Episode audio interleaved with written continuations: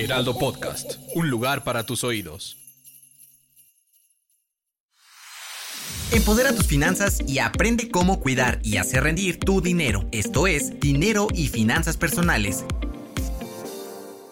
¿Tener una tarjeta de crédito con cero anualidad y meses sin intereses en Mercado Libre? Suena bien, ¿no? Por estos beneficios, son cada vez más los mexicanos que eligen su tarjeta de crédito Mercado Pago. Así que tú también abre tu cuenta y pide la tuya. ¿Alguna vez se han sobreendeudado? En este episodio de Dinero y Finanzas Personales hablaremos de los diferentes tipos de deudas que hay, porque no es lo mismo invertir en comprar un bien inmueble que gastarte tu dinero en cosas que no necesitas. Entonces ahí vienen los diferentes tipos de deudas. Un dato importante que debemos saber es que el 60% de la población mexicana se encuentra sobreendeudada, mientras que el 11% destina entre un 75 y 100% de sus ingresos al pago de deudas. Esto puede ser algo alarmante porque quiere decir que trabajamos solo para pagar las deudas. ¿Y qué tiene que ver esto con nuestros hábitos de consumo? Pues todo. ¿Por qué? Porque ahí quiere decir que estamos teniendo una mala decisión financiera de cómo manejamos nuestros recursos. Realmente trabajar para pagar las deudas nos hace sentir muy estresados. No es algo que podamos evitar si no cambiamos estas prácticas. Pero primero me gustaría contarles qué entendemos como una deuda. Pues una deuda es la obligación de pagar o devolver una cosa, principalmente dinero, en un determinado plazo a otra persona. Es decir, que si tú pagas con tu tarjeta de crédito, estás adquiriendo una deuda y esa deuda tienes que pagarla en determinado plazo según la cantidad que hayas eh, pues manejado o por la que hayas pasado la tarjeta. El problema de una deuda se origina cuando ya no puedes pagarla. Entonces, si tú haces compras con diferentes tipos de tarjetas, por ejemplo, dices, no quiero gastar tanto con una tarjeta y tengo otra, empiezas a comprar con las dos y lo que no te das cuenta es que estás adquiriendo una deuda más grande, porque son diferentes productos financieros a los que les tienes que pagar y obviamente estos tienen intereses y ahí empieza este nivel de deuda. Es importante saber que para reducir estas deudas, pues debemos hacer un plan financiero. Siempre le hemos dicho aquí que tener un presupuesto es lo que nos va a ayudar a tener unas finanzas sanas y lo mismo cuando ya tienes una deuda, debes hacer un esquema que te permita ir pagando esa deuda sin gastar todo tu dinero en eso, porque entonces caes en un círculo vicioso donde solo trabajas para pagar tu deuda, pero vuelves adquirir deuda ya que no tienes más dinero, entonces vuelves a usar las tarjetas y es un cuento de nunca acabar. Esto se le puede llamar nivel de endeudamiento. Esto va a ser un poco más técnico, pero es para que nos entendamos. Eso quiere decir que si tú tienes un ingreso mensual de 7.500 pesos, por ejemplo, y tu deuda al mes son 750 pesos, tienes un nivel de endeudamiento de 10%. Cuando tu nivel de endeudamiento es mucho más grande,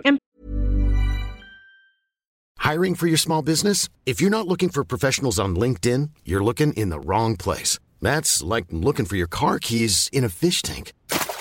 LinkedIn helps you hire professionals you can't find anywhere else, even those who aren't actively searching for a new job but might be open to the perfect role. In a given month, over 70% of LinkedIn users don't even visit other leading job sites. So start looking in the right place. With LinkedIn, you can hire professionals like a professional. Post your free job on linkedin.com slash people today.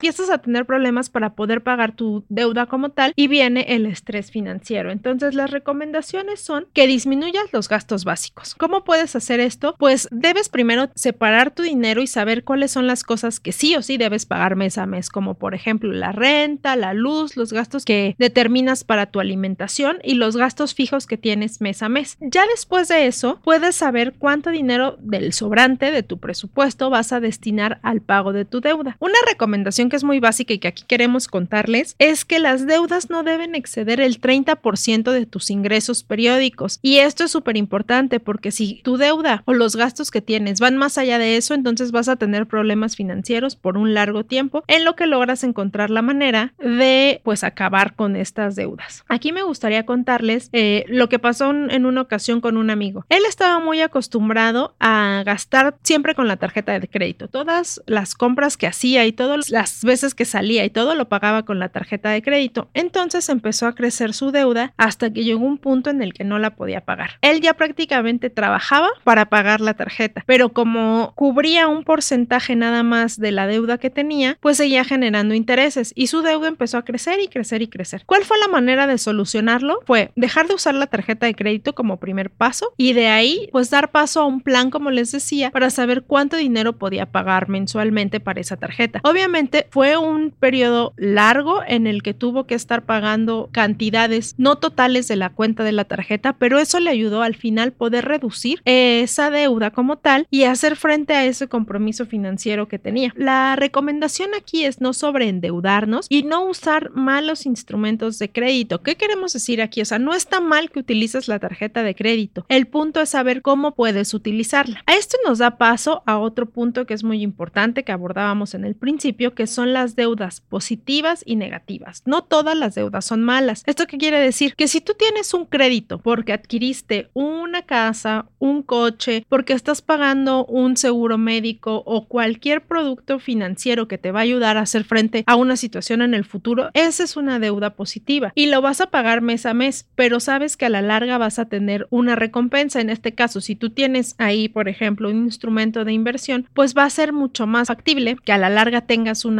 recompensación por eso, a que si solo estás gastando tu dinero en deudas negativas, que son aquellas que se vuelven compromisos que generalmente son adquiridos por cosas que digamos que son como de placer, ¿no? O sea, voy al centro comercial y empiezo, empiezo a ver cosas que me gustan como ropa, zapatos, cosas que si bien me van a servir, no son necesarias en mi vida y puedo omitir en mi día a día, pero cuando empiezas a hacer compras por impulso, adquieres deudas negativas que luego se vuelven una salida de dinero que no tenías en tu presupuesto y ahí viene el dilema como decíamos, ¿no? Acá la cosa que nos preguntamos mucho es cómo salir de una deuda. Recomendaciones de expertos nos dicen que hay diferentes métodos y tips que podemos poner en práctica para salir de la deuda. Como decíamos en principio, hay que tener en cuenta que no exceda el 30% de tus ingresos mensuales, porque así podrás cubrir los pagos de manera oportuna. Hay un método que se llama el método de interés más alto, que se trata de pagar las deudas con la tasa de interés alta. Aquí es importante que revises si hiciste compras con tus tarjetas de crédito, cuál tiene la tasa de interés más alta para que sea esa a la que le destines un mayor porcentaje de tu presupuesto y que puedas reducir esa deuda cada vez más. Porque si no, lo único que pasa es que solo pagas los intereses, pero la deuda va a seguir ahí, no va a disminuir. Entonces, este método nos lleva a eso, ¿no? A cubrir las deudas que tienen la tasa de interés más alta para no generar cargos y que puedas en un plazo menor dar solución a esta deuda.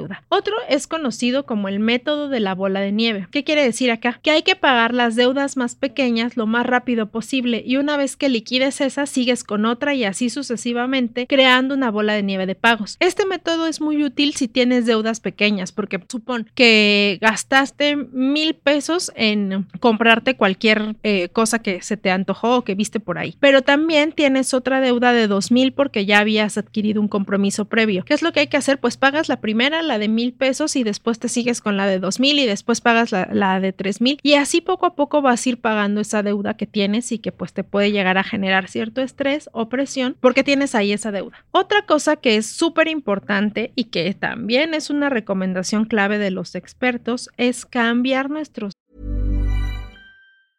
Hiring for your small business? If you're not looking for professionals on LinkedIn, you're looking in the wrong place. That's like looking for your car keys in a fish tank. LinkedIn helps you hire professionals you can't find anywhere else, even those who aren't actively searching for a new job but might be open to the perfect role. In a given month, over 70% of LinkedIn users don't even visit other leading job sites. So start looking in the right place. With LinkedIn, you can hire professionals like a professional. Post your free job on linkedin.com slash people today. Hey, it's Ryan Reynolds, and I'm here with Keith, co-star of my upcoming film, If, only in theaters May 17th. Do you want to tell people the big news? All right, I'll do it. Sign up now and you'll get unlimited for $15 a month in six months of Paramount Plus Essential Plan on us. Mintmobile.com slash switch. Upfront payment of $45 equivalent to $15 per month. Unlimited over 40 gigabytes per month. Face lower speeds. Videos at 480p. Active Mint customers by 531.24 get six months of Paramount Plus Essential Plan. Auto renews after six months. Offer ends May 31st, 2024. Separate Paramount Plus registration required. Terms and conditions apply if rated PG.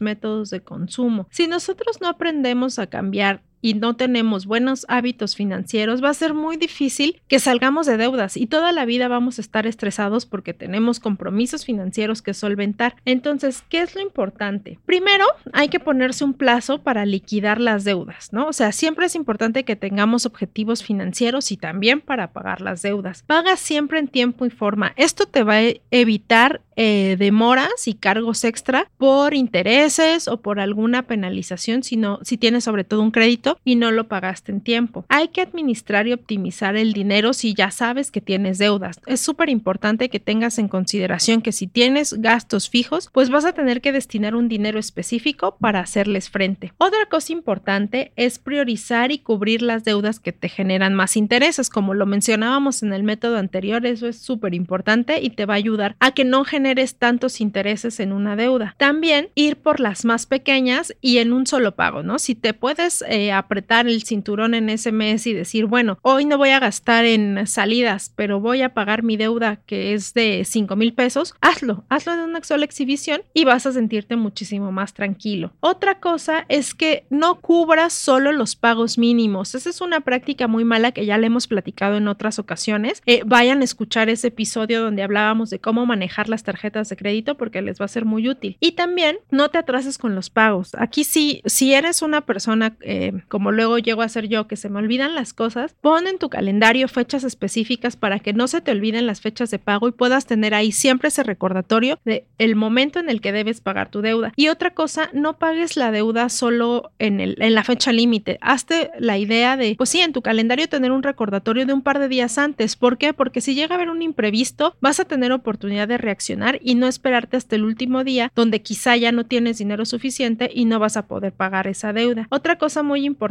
y que muchas personas caen en este error es que pagan una deuda generando otra. ¿Qué quiere decir esto? Que pues yo le debo al banco, entonces le pido dinero prestado a un amigo, un familiar o a alguna institución de estas de que te dan créditos express para pagar ese dinero. Y eso es un error. ¿Por qué? Porque estás generando otra deuda y normalmente si adquieres, por ejemplo, un crédito en estas casas que te prestan dinero de manera inmediata, los intereses son muy altos. Entonces hay que detenernos a ver si realmente nos conviene o no poner este tipo de prácticas. Otra cosa que podemos poner en práctica, como siempre lo hemos dicho aquí, es llevar el control de nuestros gastos. Si tienes una tabla de Excel, bien, puedes poner ahí porque hasta te ayuda a llevar la suma de cuánto has gastado y cuánto dinero tienes y te va sacando las cuentas de manera prácticamente automática. Pero si no tienes esto, en una libretita apunta cuánto dinero tienes, en qué lo estás gastando, cuáles son tus gastos fijos, cuáles son tus fechas de pago y eso te va a ayudar mucho a tener ese control de tu dinero y de tus finanzas. Yo creo que con estas recomendaciones podemos dar por concluido este episodio. Ya tenemos en claro cuáles son los diferentes tipos de deudas y qué podemos hacer para enfrentarlas. No tengan miedo a gastar porque no es eso, simplemente es saber manejar nuestro dinero y en qué lo vamos a destinar. También es importante considerar que el estrés financiero no nos ayuda y para poder evitarlo pues hay que tener control de nuestras finanzas porque eso también nos empodera y nos da las herramientas que necesitamos para salir de las deudas. No se olviden de calificar el episodio, dejarnos todos los comentarios sobre qué experiencias han tenido, si alguna vez han estado sobreendeudados, cómo han salido de las deudas y pues también escríbanos y visiten la página del Heraldo de México para que nos hagan saber de qué otros temas podemos hablar y de qué más quieren que platiquemos en este podcast de dinero y finanzas personales.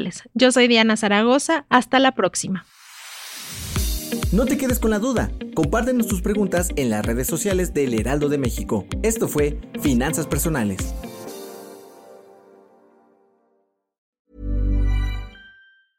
Mom deserves the best, and there's no better place to shop for Mother's Day than Whole Foods Market. They're your destination for unbeatable savings, from premium gifts to show-stopping flowers and irresistible desserts. Start by saving 33% with Prime on all body care and candles. Then get a 15-stem bunch of tulips for just $9.99 each with Prime. Round out Mom's menu with festive rosé, irresistible berry chantilly cake, and more special treats. Come celebrate Mother's Day at Whole Foods Market.